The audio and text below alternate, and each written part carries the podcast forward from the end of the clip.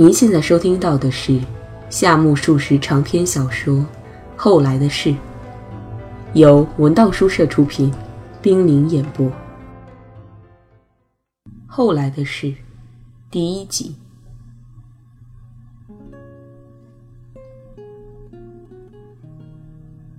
谁从门前匆匆跑过的脚步声，使戴柱感到有一双厚板大母鸡从空中掉入自己的脑袋。不过，这后板大母鸡在远去的脚步声中，很快地从头脑里逃匿了。戴柱也睁开眼，醒了。看看枕旁，有一朵重瓣山茶花掉落在席子上。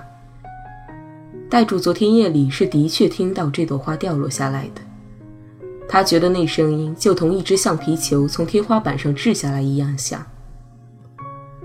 他认为这大概是因为深夜里四周去人的缘故，不过戴柱并没有大意。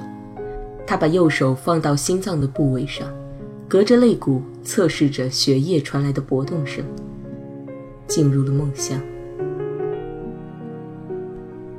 戴柱朦朦胧胧地看到一朵大如婴孩脑袋的花儿，他对花凝视了一会儿，忽然若有所悟似的。躺在那里，把手搭在胸前，右侧试起心脏的跳动情况来。在躺着的时候测试胸前的脉息，这是他近来养成的癖好。心脏的跳动仍然很正常，很稳定。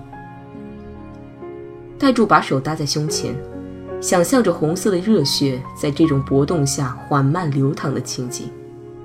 他想到，这就是生命。而自己现在正以手掌压迫着流动着的生命。接着，他想到这像时钟的指针一样传导到他手掌上的声音，乃是一种把自己导向死亡的警钟。要是可以不听这警钟的声音而生活在世上，要是盛血液的臭皮囊并不兼用来盛时间，自己就会多么轻松自如啊！就能多么随心所欲的。去品味人生啊！可是，戴柱不禁哆嗦了一下。戴柱是个热爱生活的人，他简直忍受不了这种臆测心脏会如何的日子。事实上，心脏在血液的跳动中跳得有条不紊，本来就无需挂念。他躺着时，往往会把手搁在左乳下方，心里想：如果这里来一锤子的话。戴柱的身体很好，对此他自己都感到简直是奇迹，也完全是侥幸。戴柱把手从心口移开，拿起枕边的报纸，他从被子里伸出双手，把报纸完全展开。左边的那一版上画着一幅男人在杀女人的画。戴柱的视线马上移到了另一版，这一版上有用大号签字排的“学校闹事”的字样。戴柱读着这则消息，不一会儿，报纸啪嗒一声从他的手上落到了被子上。大概是手发酸了。接下来，他点上一支烟，一边抽着，一边伸手去拿席上的山茶花。被子朝旁边移出了五寸左右。他把花儿转了个方向，送到鼻下。他的嘴、胡子和大半部分的鼻子。都被花罩住了，吐出的烟气很浓郁，简直是在山茶花的花瓣和花蕊上缠绕了一阵才飘逸出来的。戴柱把花搁到白色褥单上，然后站起来向浴室走去。他在浴室里认真地刷了牙，整齐的齿列常使他感到欣喜。他裸着身子，把胸和背擦得干干净净。他的皮肤上有一种明显的光泽，他每次动动肩膀、抬抬手臂，每一部分的肌肉就微微鼓起，宛如涂了香油、仔细擦过似的。这一点也使他感到很满意。接下来，他把头上的黑发分开，头发潇洒自如，即使不擦油也很有风度。胡子也与头发类似，又细又柔，高雅地遮盖在嘴上。戴柱用双手在脸颊上摩挲了两三回，同时在镜前照照自己的脸蛋。他的动作就同女人查脂粉时仪式一样。他实际上是个一旦有必要就会去查上脂粉，以炫耀一番自己长相的人。他最不喜欢罗汉那样的身价和脸相。每次面对镜子，他就会这么想：呵，幸好没生就那副尊相。与之相反，当听到别人夸他生的不同凡响时，他绝没有任何难言的感觉。他就是这样打发着自己在旧日本的生活。大约是半个小时之后吧，他面对餐桌开始用餐。他啜着红茶，同时在烘烤过的面包上涂白托。这时候，名叫门野的书童拿着折为四折的报纸。由课堂间走进来，把报纸放在坐垫旁边，同时用虚张声势的腔调说道：“先生，发生了非同小可的事了。”这书童有话对戴柱说时，总是口称“先生，先生”，并用敬语讲话。起先，戴柱苦笑，并提出过一两次抗议。但书童听后说道：“嗯，嗯。”不过我说先生，随即又叫起先生来，所以戴柱只好无可奈何地听其自然了。于是习惯成自然，到了现在，唯有这个青年可以随便口称他先生。戴柱设身处地地替书童想想后，也开始明白，实际上，这仆人除了用先生来称呼戴柱这位东家之外，确实没有更恰当的叫法了，是不是闹学潮了？戴柱神色泰然地吃着面包，嗯，真叫人不痛快，对吗？是反对校长？嗯，反正得辞职吧。书童感到幸灾乐祸。校长辞职什么的，你就能从中占得一些好处？先生别取笑。那么计较得失是不会感到痛快的。戴柱仍旧在吃着面包。哎，我说你知不知道那是真的讨厌校长而要赶他走呢，还是另有别的利害关系而赶他走呢？戴主边问边提起铁壶，朝杯里的红茶续开水。真是不知道呢，先生，您了解那是怎么回事吗？我也不了解。尽管不了解其中的情由，但我想，当今的人们不见好处是不会那么闹事的。看来背后有文章，你说呢？哦，是这么回事啊。门野的表情变得认真一些了，戴柱却没再吭声。门野这个人的脑袋不很灵，即使一味深入的往下谈，门野也只是一知半解的勉强答着。哦，是这么回事呀，就算过去了。究竟是同意还是反对，完全不得要领。所以戴柱是以漠然的态度来对待这个青年的。他觉得不宜让门野想的太多。但是门野既不上学又不用功，整天无所事事。戴柱曾经对门野说过这类话：“我说呀，你或者学一学外语，怎么样？”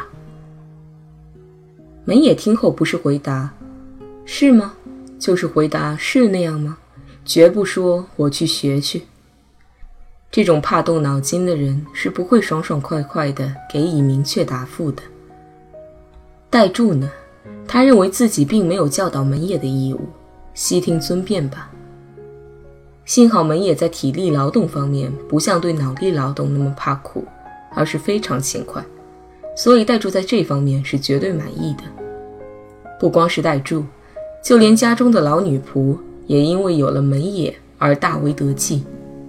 由于这层原因，老女仆同门野相处得很好。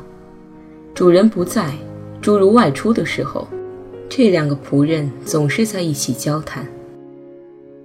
阿婆，先生他究竟想要做什么呢？以先生的水平来说，他是无所不能为呢。你不用替他操心。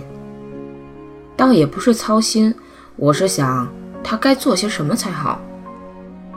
啊，他大概打算先娶个妻子，再好好的找个工作吧。这打算真不错呀！我也真想那样过日子，天天看看书，听听音乐。是你在这么想？书看不看倒无所谓，只希望能那么称心如意的玩玩。这些事无不是前世就注定了的，毫无办法。是啊，这两个仆人的交谈，反正就是这么一种基调。在门野正式寄居到代主家来的两个星期之前，这位尚未结婚的年轻的东家。同这位食客进行过如下一番交谈：“你是在什么学校上学吧？先前是在上学的，但是现在不上学了。先前是在哪上学呢？哪儿都去过，但是没有一处不使人生厌，所以是一进学校就感到厌倦吗？对，是这么回事。那么你不大愿意读书了？嗯。”不大想念，再说家中的境况又不太好。听家里的阿婆说，她认识你母亲。嗯，因为原先住得很近。你母亲还在，还在干那不值一提的副业。然而近来实在赚不到什么钱，境况不太乐观呢。境况不佳。哎，我说你是同母亲在一起过的吧？虽说是一起过日子，我总觉得他够烦的，简直不想搭理。他对什么事都要议论一番。你哥哥呢？哥哥是在邮局里做事。家里没别人了吗？还有一个弟弟，他在银行里。哦，无非是比杂工略好一些罢了。那么只有你赋闲在家了？哎，是这么回事。嗯，你在家里做些什么呢？哦，无非是睡睡躺躺，或者出去散散步。别人都去挣钱，只有你在家里躺着，你不感到苦恼吗？不，我并没有那种感觉。家庭里相处的还很融洽吧？吵架什么的倒是不大有，不过气氛有点怪。嗯，你母亲和哥哥大概希望你尽早的自立吧？可能是的。看来你是个大乐天派，我说的对吗？哎，我绝不存心欺骗人。那你完全是个无忧无虑的人了。嗯，哦，你是说无忧无虑对吧？你哥哥今年多大了？这个嘛，虚岁二十有六了吧？那么已经到了应该结婚的年龄了。嫂子进门后，你也打算仍旧这样过日子吗？到那时再看着办吧。现在我也很难估计，不过我想，反正不会走投无路吧。你有没有其他的亲戚？我有个姑母，现在那家伙在横滨干水上运输这一行。你姑母在干，并不是姑母在干，啊，我是说姑父在干去求他们给你个活儿干干，你看怎么样？水上运输这一行是很需要人的呢。我生性懒惰，所以我看要遭到拒绝的。你这样想，事情就不好办了。不瞒你说，你到我家里来的事还是你母亲提出的呢，是她来拜托我家的阿婆的呢。嗯，母亲好像说过这些情况的。你自己究竟怎么想的呢？嗯，我尽可能不偷懒。愿意到这儿来吗？嗯，愿意的。不过光知道躺躺逛逛，这是不行的呀。那个嘛，请放心吧，我的身体还是很好的，打打洗澡水之类的事我都能干的。浴室里装有自来水，所以洗澡水是用不着打的。那么我就打扫卫生吧。门也就这样到代柱家中来干活了。不一会儿，代柱用过餐，抽起了香烟。门野先前一直抱膝倚柱，自顾自地坐在石器橱背后。这时看到是时候了，便开口问：“先生，今天早上你觉得心脏的情况如何？”门野近来掌握了代数的习性，所以爱带些逗人的语调说话。今天还不错，但明天又可能不正常。先生一定要多多保重呀！发展下去，也许真的要得病呢。我已经得病了。门也只答了一声：“哎。”视线从代柱身上的外挂往上抬，求求对方红润润的脸色以及肌肉发达的肩膀处。代柱看到这种情况，总是很同情这个年轻人，因为代柱只能认为这个年轻人的头脑里盛的全是牛脑汁，谈起什么事来，门野的思路仿佛只能在大家走的大路上跟着走上五十来米，偶尔往支路上拐一拐。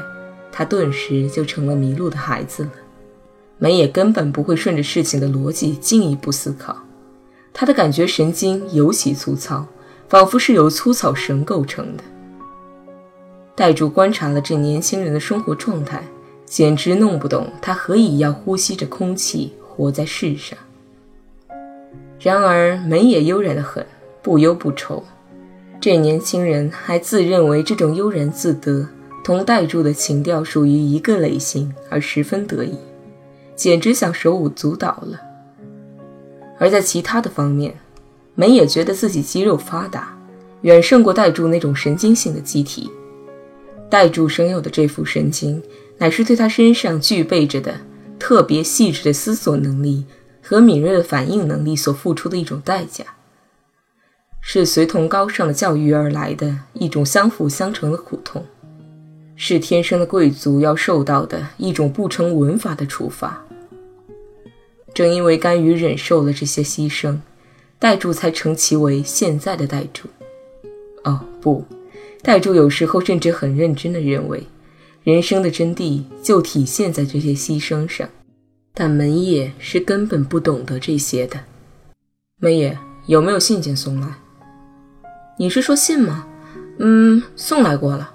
有明信片和信放在桌上了，要不要拿给你？不必了吧，我可以过去看。代柱的回答有点含糊，门野就起身把明信片和信拿来了。明信片背面的字迹很潦草，墨色也很淡，内容极简单：今天两点钟抵京，即在附近下榻，明日午前造访，专此不备。正面写有祭自神报侯丁某旅馆和寄件人平冈长次郎的姓名，字迹同背面的一样，潦草不堪。已经来了，是昨天到的呢。代柱自言自语地说着，一边拿起那封信，这是父亲写来的。信上说回家已经两三天了，有许多话要说，不过都不是急事，希望接信后能来一下。此外还写着几行题外的话，什么京都的花期还没开始，直达快车太拥挤受不了等等。戴如一面卷起信，一面神态微妙地把两封邮件对比着看看。我说：“你帮我挂个电话好吗？是给家里的。”“是，挂往家中。说什么呢？”“就说我与别人约定好今天得见面，所以无法回家，明后天准定回去。”是，找谁接电话呢？老爷是外出刚回家，说有话要对我说，命我回去一下。不过你不必找老爷接电话，谁来接你就对谁那么说吧。是。门也漫不经心地出去了。代柱从吃饭间穿过课堂，回到了书房，只见房间打扫得很干净，掉落在席上的山茶花也被扫走了。代柱走到搁在花盆右手的多层的书架前，从架上取下一本厚厚的照相集子。他拉出精致的卡锁，站着翻看起来，一页，两页，大概翻到中间的位置时，代柱的手突然停下不动了。这里放着一张女人的半身像，看上去大约有二十岁。戴住低手注视着照片上的女子。